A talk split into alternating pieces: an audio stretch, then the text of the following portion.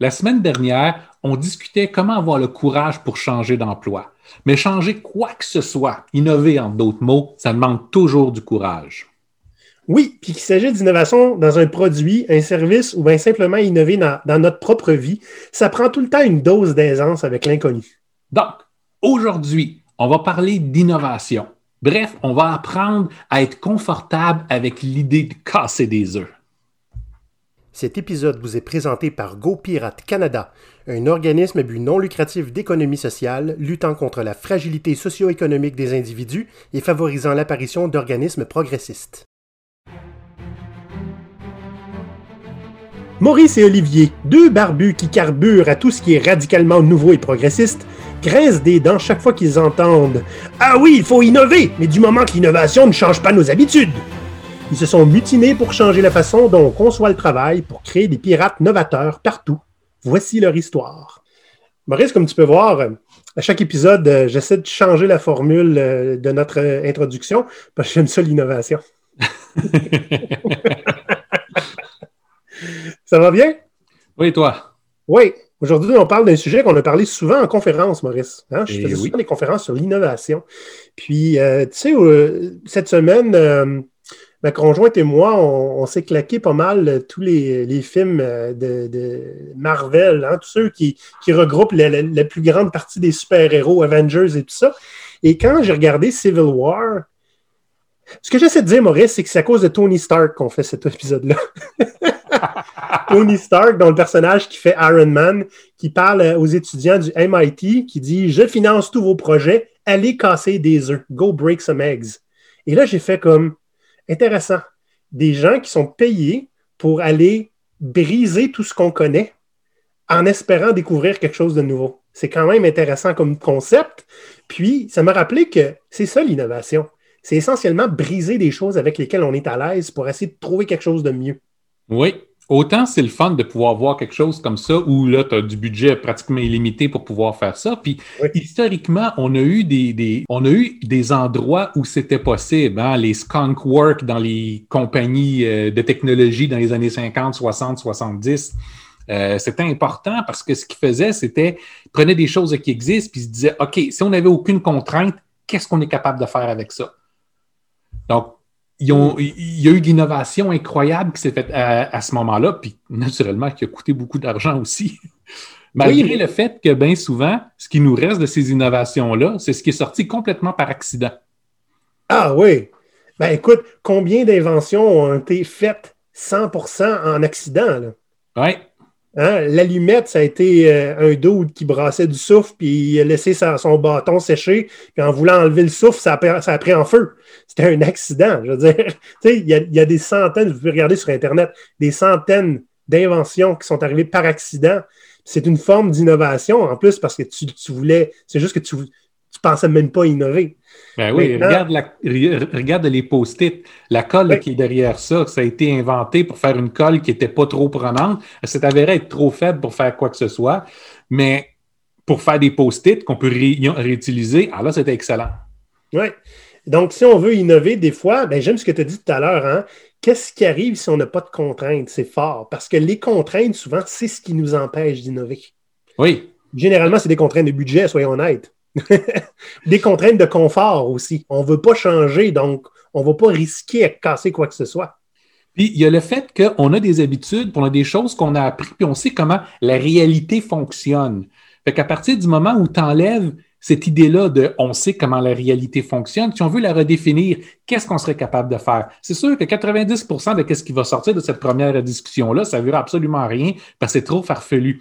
Tout ce que ça prend, c'est une ou deux idées là-dedans que ça vaut la peine d'explorer et de dire OK, j'aime ça, comment on peut rendre ça faisable maintenant? Puis là, tu rajoutes tes contraintes tranquillement, pas vite, mais tu ne rajoutes pas toutes. Parce que tu veux réussir à penser autrement. C'est fou à quel point on s'habitue à se développer des patterns de pensée qui nous emprisonnent par la suite. Ah oui, c'est fou. Donc, le sujet du jour, innovation en brisant des œufs. Pas toute la douzaine en même temps, c'est possible. Puis on va vous donner ben, trois trucs pour avoir plus de facilité à innover. À innover autant dans vos vies personnelles qu'au travail. Hein? Oui. Parlant d'innover, Maurice, bon, c'est pas novateur pour les podcasts, mais c'était nouveau pour nous. on a parti notre compte Patreon. Hein? oui. Donc, euh, euh, si vous allez sur patreon.com GoPirate Canada, vous allez voir cinq super beaux niveaux de support pour lesquels vous pouvez vous abonner pour aider GoPirate à prospérer. Puis, ce qui est intéressant, Maurice, c'est que c'est souvent les gens n'ont pas tout le temps les moyens. Fait qu'on a créé des paliers qui peuvent accommoder à peu près n'importe quel budget. Oui. Dites-vous que ce n'est pas juste le podcast que, vous supportez avec ça, mais c'est l'ensemble de nos activités, puis notamment nos grands projets. On a un chantier qui est déjà en cours avec le répertoire des entreprises progressistes. Bien, Ça revient d'actualité, puis vous allez en réentendre parler bientôt. Oui. Donc, si vous voulez contribuer à la vie démocratique de GoPirate, avoir un droit de vote sur ce qu'on fait, puis euh, plein d'autres petits goodies, allez vers un petit tour, ça vaut vraiment la peine. Et sinon, Maurice, on a aussi quelque chose de nouveau, des micro-mandats de coaching. Et oui, euh, beaucoup d'entreprises nous ont contactés parce qu'elles avaient besoin d'avoir un coup de main en coaching, mais le commentaire qu'on entend souvent, c'est un coach à temps plein, ça coûte trop cher. Puis c'est vrai, surtout que l'utilité n'est pas toujours là. Donc, ce qu'on fait, c'est qu'on offre des, blocs de coaching de 4 heures, hein, 4 heures par semaine, à un prix abordable pour pratiquement n'importe qui. Puis on a une variété de sujets euh, qu'on peut faire. Gros avantage, c'est que ça permet de s'adapter à vos besoins immédiats. Donc, on va adresser les sujets qui sont importants pour vous à ce moment-là, puis aider votre équipe à se rendre plus loin. Si vous êtes intéressé, contactez-nous, puis on va vous envoyer la documentation. Ça s'adresse à qui, ça? Les équipes, les gestionnaires? Celui qui paye. s'adresse aux entreprises. Donc, que ce soit pour aider une équipe en particulier, que ce soit pour aider plusieurs groupes différents au sein de la même entreprise, que ce soit pour accompagner certains gestionnaires, un nouveau gestionnaire, par exemple, qui doit apprendre à, travailler avec une nouvelle équipe, ben à ce moment-là, c'est pour vous. Super. Maurice, on part ça. Yes. Euh, innover, tout de suite. Moi, j'ai déjà travaillé à des endroits qui. Euh, on parlait beaucoup d'innovation, mais on était très hésitant à le faire parce qu'il y avait un certain niveau de risque associé à ça. Hein? Et puis moi, je le vois un petit peu comme un, un bouton glissoire gauche-droite à une échelle. Hein? Si tu veux être 100% sécuritaire, c'est bien difficile d'innover dans ce domaine-là. Écoute, si tu, veux si tu veux être 100% novateur, c'est sûr que c'est un petit peu moins sécuritaire, pas mal moins en fait. L'innovation sans risque, c'est pas de l'innovation, c'est de l'opération. Hein? C'est faire la même chose qu'on a l'habitude de faire. Mais ça, ce n'est pas de l'innovation. À partir du moment où on veut innover, c'est qu'il faut qu'on prenne en compte des idées différentes, puis qu'on essaye de faire des choses différemment. Il y a toujours un niveau de risque. Puis, c'est impossible de s'en sortir, mais ce n'est pas une mauvaise chose si on le fait intelligemment. Oui. Tu sais, on peut, euh, on peut en citer euh, pendant des heures des belles petites citations qui parlent de prendre des risques, d'innover. Euh, on n'a jamais changé quoi que ce soit en faisant comme les autres. tu régleras jamais un problème avec le même mindset qui a créé le problème, puis des affaires comme ça. Essentiellement, il faut faire des affaires différemment. Mais souvent, on ne veut pas faire ça, parce qu'on a peur que ce soit pire. L'idée, c'est qu'il faut comprendre que la plupart des entreprises sont gérées par la peur. C'est géré par le blâme. Donc, ce que tu veux, c'est ne pas être la personne qui a pris la mauvaise décision et qui va être blâmée pour. C'est pour ça que la plupart des réactions qu'on a de beaucoup de gestionnaires quand ils se font aborder avec des idées innovantes, c'est non. Pas parce que l'idée n'est pas bonne, parce que si l'idée ne fonctionne pas, c'est lui qui va être blâmé.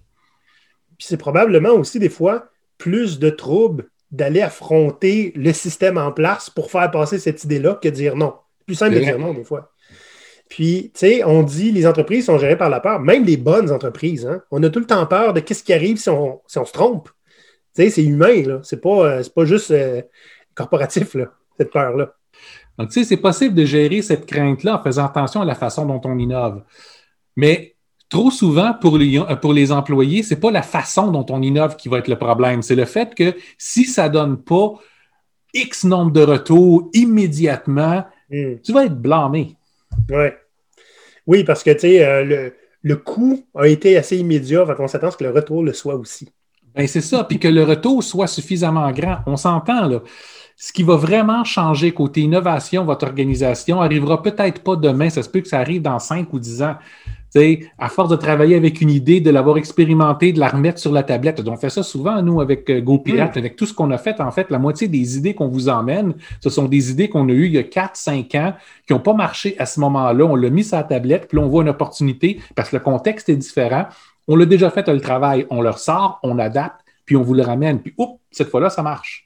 La preuve, hein, on vient, il y a quelques minutes, vous parler du répertoire des entreprises progressistes. Ça a été tabletté pendant quelques mois. Eh oui, eh oui.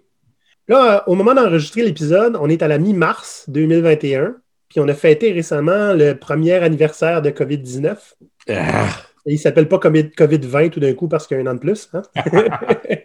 puis COVID, essentiellement, a un peu forcé l'innovation, dans le sens où beaucoup d'entreprises ont été forcées à faire des choses qu'ils ne faisaient pas avant. On pense immédiatement au télétravail. Moi, j'ai travaillé dans un endroit qui disait le télétravail, ça n'arrivera jamais ici. Six mois plus tard, il y avait du télétravail, pas le choix. Ça, c'est un, sujet que je trouve intéressant parce que on peut dire que ce qu'on a eu besoin de faire, c'est de l'adaptation, pas de l'innovation. Hmm. Mais pour des entreprises qui étaient tellement pas au point d'être capables de s'adapter, ils ont été pris pour innover dans leur façon de voir, pas pour amener quelque chose de nouveau dans le monde, juste tellement changer leur petit univers renfermé avec leurs petites règles qui sont impossibles à modifier. Pour eux autres, le moindre changement, c'est la même chose que faire de, de l'innovation. Ça, on a vu ça beaucoup, puis on en a entendu parler beaucoup là, dans l'entreprise. Donc, beaucoup d'entreprises qui ont évolué, si on peut dire, dans leur dans leur esprit de croissance, dans leur mindset. C'est davantage de l'innovation à l'interne, si on veut. Mais maintenant, là, il y a plusieurs sortes d'innovation parce qu'il y en a d'autres entreprises qui, elles, en ont profité justement, hein, étant antifragiles, ils ont profité de ce chaos-là pour améliorer leur offre, proposer des choses qui n'existaient pas. Donc, oui, en fait, il y a deux grands types d'innovation. Hein. Tu as l'innovation qui est progressive tu prends quelque chose que tu as, puis tu changes des caractéristiques de ça pour le mettre plus à jour, pour essayer d'aller développer un nouveau marché. Mais c'est pas une, innovation qui est brutale. Hein. C'est vraiment euh, itératif, progressif, tout ça. Puis tu as l'autre type d'innovation qui, elle, est, se fait par évolution. Il y a quelque chose qui change, puis qui change la donne entièrement. Hmm. J'aimerais ça qu'on regarde les deux types d'innovation. Progressive, là, qui donc on part de quelque chose qui existe déjà. J'avais lu un super bon article qui m'a tellement marqué que je me souviens encore du titre. Ça s'appelait What's Your California Roll? Hein? C'est quoi votre rouleau californien? Donc, le, le gars, c'est un gars en marketing qui expliquait essentiellement quand les sushis sont arrivés euh, sur la côte ouest américaine, c'était un désastre. Il n'y avait personne qui voulait manger ça, sauf les Asiatiques qui connaissaient ça. Ce qui se passait, c'est que les gens ne connaissaient pas les aliments. Hein, euh, de, l'algue puis euh, du poisson cru, ça ne se mangeait pas vraiment à l'époque. Donc, il y a quelqu'un qui a inventé le rouleau californien, le California Roll, fait entièrement d'ingrédients de, la région, de la Californie. Et c'est là que les sushis ont, hein, ont connu une progression de popularité super incroyable. Le gars a pris quelque chose qui existait, et il a adapté à son propre marché qui était différent du marché normal du sushi. C'est comme ça que l'innovation s'est faite. on n'a pas grand changé grand-chose. Ça a révolutionné l'audience du sushi davantage que le sushi. Mm-hmm. Donc, ça, c'est un bon exemple de, d'innovation progressive basée sur quelque chose qui existait déjà, mais qu'on a amené plus loin. Là, l'autre, format de l'autre type d'innovation dont tu parlais, c'est par évolution. Qu'est-ce que tu veux dire par là? Bien, des fois, on amène un changement technologique ou un changement de paradigme ou une idée qui est complètement différente de ce qu'on a connu, mais auquel les gens accrochent. Donc, à ce moment-là, c'est plus une question de juste continuer à faire évoluer la même chose. Regarde aujourd'hui, tu sais, les anciens bogués avec les chevaux, là, donc on parle plus d'innover progressivement les carrioles aujourd'hui. On, est, on, a, on a passé à un nouveau modèle entièrement. On est rendu avec les véhicules à moteur. Ça, c'était une évolution. Plus besoin des chevaux, on a un autre modèle euh, d'engin. On ne parle plus non plus à juste comment faire aller les voitures plus rapidement. On a atteint une certaine limite, on est content avec ce qu'on a. Si tu veux voyager plus vite, tu prends d'autres modèles, l'avion par exemple, d'autres modes de transport. Donc, ce sont des changements qui vont complètement transformer notre façon de, de travailler puis d'agir. Regarde l'arrivée de, de l'informatique.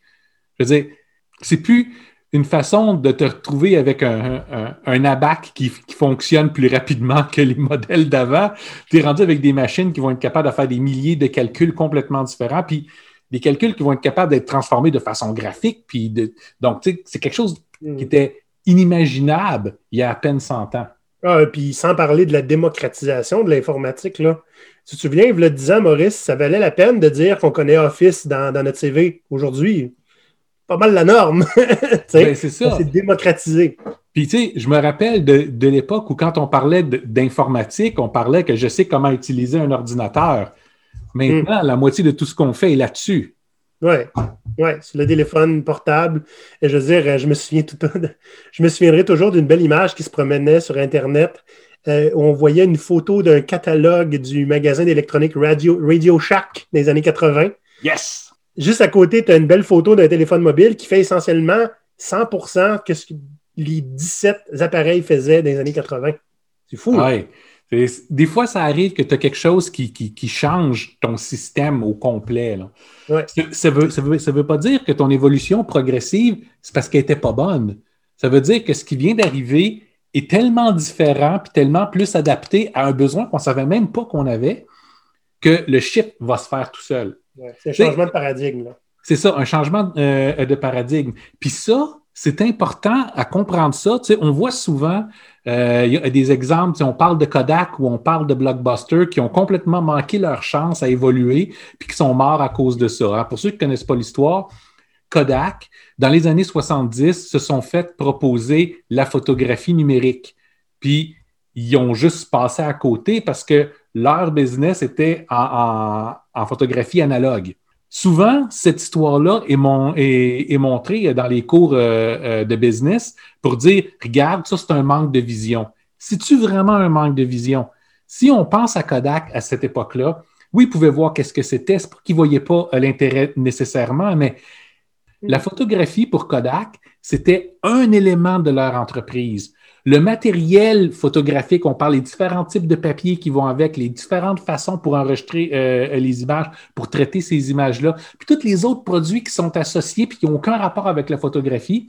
C'était ça qui était le core business de, euh, de Kodak.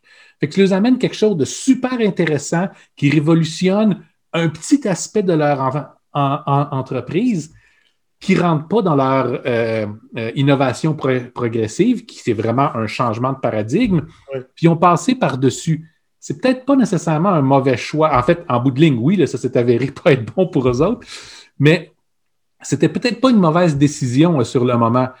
Ça correspondait à quelque chose d'entièrement différent là, pour eux autres. Hmm. Et tu sais, pensez aussi, s'ils avaient adopté ça, ça aurait rendu obsolète leur core business.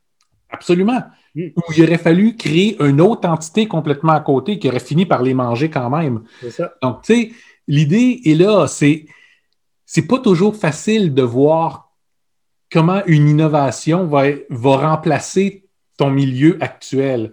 Parce que ton milieu est beaucoup plus complexe que ce que la plupart du public peut, peut penser. C'est particulièrement vrai pour les entreprises. Regarde Blockbuster avec Netflix.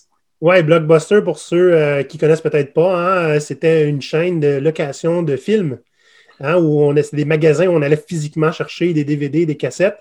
Je ne pense pas qu'il y en avait en Europe, Maurice, mais il y en avait beaucoup aux C'est des clubs vidéo. Hmm, c'est des clubs vidéo. Il y en avait un petit peu partout. C'est sûr qu'on a euh, certains membres de notre auditoire qui ne se rappellent pas des clubs vidéo, qui nous âge, ce qui montre un peu l'âge qu'on a. Mais bon, l'idée, c'est Blockbuster, qui est une, une, grosse chaîne américaine euh, de clubs vidéo, a eu l'occasion d'acheter Netflix au départ. Puis ils ont passé par-dessus. Puis là, maintenant, ils sont encore une fois, eux aussi, un cas de. Ils n'ont pas eu assez de vision pour innover. Mais on s'entend, à cette époque-là, Netflix, c'était essentiellement un club vidéo dans lequel tu allais recevoir par la poste tes films. Oui. OK? Fait en quelque part, pour Blockbuster, il n'y avait rien d'innovant là-dedans à part que tu avais à gérer un paquet d'envois postaux. Ouais.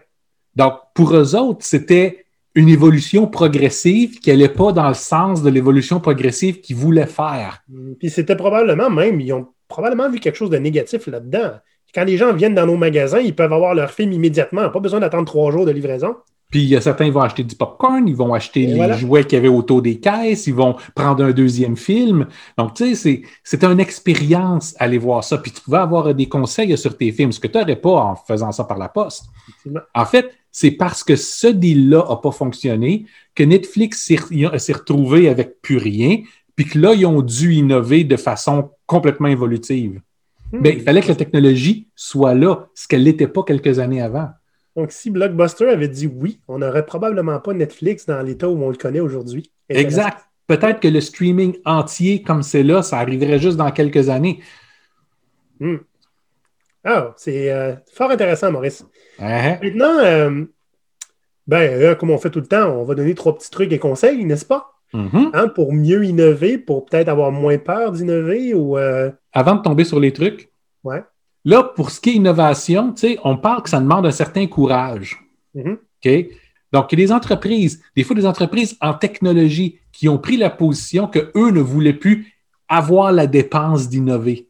Mm. Fait qu'ils arrêtent d'innover complètement. Puis pour être sûr de ne pas disparaître, leur idée est nous, on n'innove pas, on laisse les petites entreprises en start-up essayer d'innover puis de se tailler une place. Puis quand on commence à sentir leur pression, on les achète. Mm-hmm. Hein, j'ai travaillé pour deux entreprises qui avaient ça comme, comme philosophie. Tous les groupes d'innovation de ces entreprises-là avaient été fermés. Mais tout ce qu'ils font, c'est acheter des, ils ont des nouvelles entreprises et puis les absorber. C'est une stratégie. Est-ce que c'est une stratégie qui est nécessairement bonne? Eh, dans, certains cas, ça peut être valable pour eux autres, mais dans d'autres, ça ne le sera pas. c'est le genre d'entreprise qui disait aussi on ne veut pas être le numéro un dans notre domaine, on veut être le numéro deux. On va laisser le numéro un aller de l'avant, dépenser tout l'argent pour rester numéro un, puis se péter la gueule une fois de temps en temps, puis nous, on va juste copier ce qu'ils font puis rester en arrière. Hmm. c'est intéressant comme mentalité. Ben, on oui. être le numéro deux mais c'est pas nécessairement pas valide non plus. Non, non, non, non. Ben, au, nombre d'entreprises qui disent qu'ils sont le numéro un dans leur domaine, quand tu regardes les voisins, tout le monde est numéro un, je veux dire, ça a le mérite d'être différent. ouais. Intéressant comme intervention. Euh, trois trucs et conseils, Maurice. Le premier, je le trouve intéressant parce que ben, ça rejoint pas mal tout ce qu'on dit tout le temps, et aussi ce qu'on fait. Hein, c'est échanger avec d'autres personnes, essentiellement des relations triadiques. Oui, si vous avez des idées, la meilleure des choses que vous pouvez en faire, c'est parlez-en avec des gens que vous connaissez ou avec des gens que vous ne connaissez pas des fois. L'idée, c'est que mhm. vous voulez avoir des perspectives différentes puis sonder comment votre idée est perçue. éventuellement, vous allez finir par vous trouver des compagnons de discussion qui vont être aussi ouverts que vous autres, puis qui vont embarquer sur vos idées, puis qui vont y contribuer aussi. Ça, c'est vraiment le fun parce que ça aide non pas à valider réellement la validité de votre idée, mais ça aide à valider le fait que l'idée est intéressante et elle vaut la peine d'être explorée. Écoute, Maurice, si on, veut aller dans le concret, là, hein, on parle de Patreon tantôt. Qu'est-ce que je fais depuis deux jours sur LinkedIn? Je vais, voir, je vais voir des gens qui commentent, mais que je ne connais pas. Puis je leur demande écoute, as-tu deux secondes pour un service? J'ai besoin d'un avis non biaisé. Parce que on connaît beaucoup, beaucoup de gens. J'aimerais ça, avoir l'avis des gens qui nous connaissent peu. Allez voir notre Patreon et dites-nous, c'est une bonne offre pour vous? Qu'est-ce qu'on peut offrir de mieux pour quelqu'un qui ne connaît pas? Puis ça nous dit, écoute, on a eu des réponses, des idées malades. Parce que ben, les gens qui nous connaissent osent peut-être pas nécessairement nous proposer des choses non plus. Ah, ben, je veux dire, on est gros puis barbu. Mais c'est pas juste ça, mais c'est qu'on a des patterns, on a des façons pour présenter nos choses. Puis les gens qui nous connaissent veut, veut pas, on mariné là-dedans suffisamment que jusqu'à un point, ils pensent un peu comme nous autres. ça prend des gens qui ont un point de vue différent. Ils sont déjà convaincus qu'on fait la bonne chose. Ben, c'est ça. Certains vont, vont, être prêts à embarquer dans notre Patreon, même s'ils ne recevaient aucun avantage pour. Mais c'est pas ça pour tout le monde. Voilà. La deuxième, c'est un classique, Maurice, mais ça vaut la peine de le revisiter, c'est de faire des petites expériences contrôlées. Oui. Essayez de voir ce que vous voulez atteindre comme but ou quelles questions vous voulez euh, vous poser. Mettez-vous un budget en temps, en argent, en risque. Comme ça, le maximum que vous risquez de perdre, c'est qu'est-ce que vous misez. Mm. Mais ce que vous pouvez gagner peut être énorme. Ce n'est pas juste répondre à une question que vous essayez de faire ici. Ce que vous essayez de faire avec votre expérience, c'est de voir jusqu'où est-ce que vous êtes capable de pousser cette idée-là avec les contraintes de temps et de budget que vous vous êtes mis. Comme ça, vous ne courez pas vraiment un risque parce que vous pouvez le considérer comme perdu d'or et déjà mais vous avez un risque de gagner beaucoup. Oui. Ce qui est important aussi, c'est les mots petits et contrôlés, je trouve. Mm des contraintes. Hein? Euh, deux semaines, ben ça, ça, contribue au petit aussi. Hein? Ce n'est pas une expérience qui est trop longue. Mais euh, contrôler, qu'est-ce que ça prend pour que ce soit un succès? Se, se, mettre ça comme contrainte au début, Hein? Euh, ou euh, qu'est-ce qu'on veut vérifier avec cette expérience-là? Qu'est-ce qu'on veut essayer de comprendre? Quelle hypothèse on veut, euh, on veut vérifier? Puis, contrôler, c'est aussi, ben, tu contrôles les paramètres dans le sens où c'est pas une expérience, allez-y, faites comme vous voulez. Tu, tu, tu, mets une limite autour pour la, contenir, pas que ça explose. Exact. Le petit, ben, tu le fais localement. Tu, tu fais une expérience de, gestion d'équipe, mais ben, vas-y avec une équipe. Fais-le pas avec tes sept équipes. Fais-le avec une pour voir ce que ça fait. Puis, il faut vous garder en tête que le résultat ne sera probablement pas celui auquel vous vous attendiez. Puis c'est correct. C'est pour ça que c'est important qu'avec ces expériences-là, tu n'essaies pas de répondre à une question oui ou non. Ça vaut-il la peine de le faire ou ça ne vaut pas la peine? Non. Vous voulez savoir, OK, ça pourrait valoir la peine dans tel contexte, tel contexte, tel contexte. Ou, ben, ça aurait pu valoir la peine, mais on a découvert telle autre chose qui va fonctionner tellement mm. mieux donc, vous voulez avoir une approche de, découverte dans votre expérience. Le troisième truc se, manifeste avec un seul mot à l'impératif sauter. Et là, j'espère que tu ne parles pas d'exploser. Ah non. L'idée, c'est on est toujours restreint par la peur, par le risque. Puis des fois, il y a certaines des innovations qu'on peut faire, puis c'est particulièrement vrai dans le cas de nos vies personnelles. On a les 100 millions d'excuses pour ne pas le faire, même si le faire pourrait nous apporter X, Y, Z choses. Ça peut être aussi simple que je veux partir en vacances dans un autre pays parce que je ne l'ai jamais fait, puis je veux m'immerser là-bas. OK? Ben, vas-y, essaye. Si tu limites ton expérience, comme on l'a vu au point d'avant, au conseil d'avant, pour pas que ça parte hors de contrôle, ben, essaye-le, même si tu ne sais pas dans quoi tu t'embarques, si ton risque n'est pas bien grand, le mieux qui va t'arriver, ça va être une histoire intéressante à raconter après. Ben oui. Tu sais, j'ai toujours dit, Maurice, un, des, moyens d'apprendre à nager, c'est de se lancer à l'eau. Mais là, je ne parle pas en plein milieu de l'océan avec pas de bateau autour puis plus de sauvetage. Hein? De se lancer à l'eau dans une petite piscine, pas trop grande, puis qu'on a un moyen de s'en sortir, donc contrôler est petit. Hein? Donc, faire une expérience, se sauter à l'eau, et spécialement quand il y a d'autres gens autour qui l'ont déjà fait, qui savent nager. La première fois que j'ai fait une conférence, j'ai amené mon, patron qui avait, déjà fait ça. Comme ça, je sentais la pression divisée par deux. C'était un bon moyen, ça. se lancer en compagnie de quelqu'un qui a déjà fait ça ou en compagnie de quelqu'un qui peut nous ramener dans le droit chemin, c'est tout le temps quelque chose qui est intéressant. Puis ça enlève la peur de ne pas être tout seul aussi. Puis, tu sais, dépendamment de ce que tu fais, des fois, tu n'en as même pas besoin. Regarde mm. quand on a commencé le podcast avec GoPirate. On ne savait pas ce qu'on faisait. Tu avais juste l'idée que tu avais envie d'explorer ça. Moi qui avais ma peur du micro, ouais. on a décidé, on va le faire pareil, on va voir qu'est-ce que ça va donner. Puis, on va être honnête avec nous autres, nos premiers résultats étaient absolument horribles. Mais on a eu assez de plaisir qu'on a continué à le faire. Puis, euh, tu sais, c'est quoi qu'on s'est dit, au pire, on arrête. Hein, on avait enregistré trois épisodes, on les a lancés, puis il y a eu assez d'écoute pour qu'on fasse un quatrième. C'est juste ça qui est arrivé. S'il y avait eu deux écoutes, on aurait arrêté cela. Puis dites-vous, cette, expérience-là qu'on a faite, parce que honnêtement, avec en plein COVID, c'était juste le moment où les entreprises fermaient, tous nos clients ah se sont, évaporés, on n'avait rien de mieux à faire. Bien, ça a changé notre modèle d'affaires, notre approche, notre mission dans la vie. Ça a tout changé ce qu'on est en train de faire. C'est grâce au podcast qu'on est devenu une OBNL. Eh oui. Je vais reprendre ça, je l'ai. C'est grâce au podcast qu'on est devenu une OBNL. Eh oui. Eh oui. Vous savez jamais où est-ce que une expérience euh, juste complètement où vous sautez hein, dans l'inconnu est capable de vous amener en quelque part d'intéressant. Le truc, c'est, comme tu le dis, Olivier, tu n'es pas obligé de sauter dans un gouffre. Ou à pieds joints sur une mine. exact. on peut le faire de façon intelligente aussi, mais des fois, faut vraiment juste se dire, écoute, j'ai encore des poupes, j'ai encore des comptes. Un moment je vais juste l'essayer, puis on va voir qu'est-ce que ça va donner. Oui. Puis tu sais, des fois aussi, Maurice, ça arrive que des innovations, tout, tout ce beau monde de l'innovation-là arrive pas tout le temps grâce à une expérience contrôlée. Des fois, c'est juste un ras-le-bol. Hein? Oui. Tu sais, il n'y a personne qui fait ça, là. Je vais le faire. Ou, on a parlé euh, ces dernières semaines de changer d'emploi. À un moment donné, il y a juste quelque chose qui va dire OK, là, c'est beau, là, la liste du pour et puis du contre, là, mais j'en ai mon casse.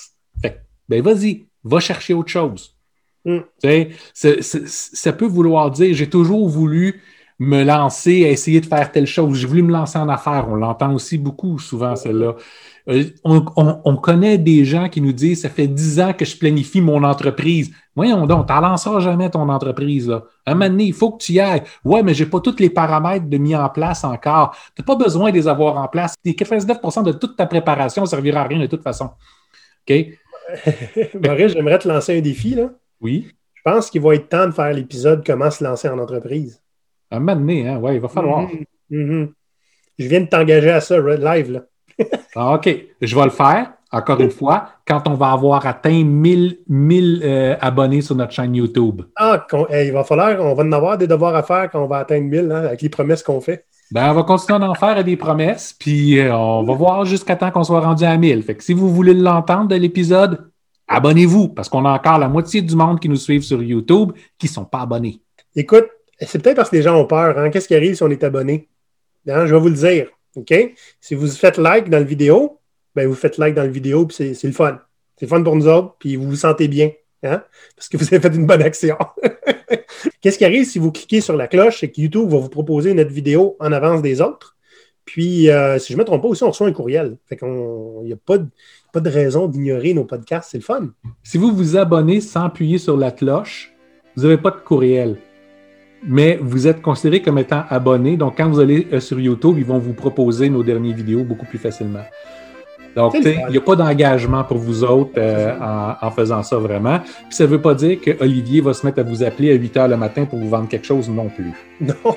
en plus, il n'y a pas votre courriel. Et si vous voulez envoyer votre courriel, je peux vous appeler à 8 heures le matin. Tu n'as pas intérêt à dire ça, man. tu vas avoir du monde qui va te l'envoyer juste pour se faire réveiller à la douce voix d'Olivier. Hmm. Ben, j'enverrai un message enregistré. On va innover. Cheap. Mes chers amis, j'espère qu'on a contribué un petit peu à réduire la peur de l'innovation, la peur du changement. Euh, puis, ben, n'hésitez pas, hein, si vous avez des questions, vous voulez innover avec votre équipe, faites-nous signe. Nous, on, aime ça aider les gens. Ouais, ouais, ouais, ouais. Hey, Olivier. Ouais. Ton décor, il va arriver après qu'on ait fini le confinement. Hein? Écoute, euh, ça me dit que c'est rendu au Canada, mon décor. Oh, c'est plus à l'autre bout du monde, mais je ne sais pas c'est rendu où. ça s'en vient. Ce pas des gens qui ont innové dans la livraison, honnêtement. Les pirates, on se voit la semaine prochaine. Bye bye tout le monde.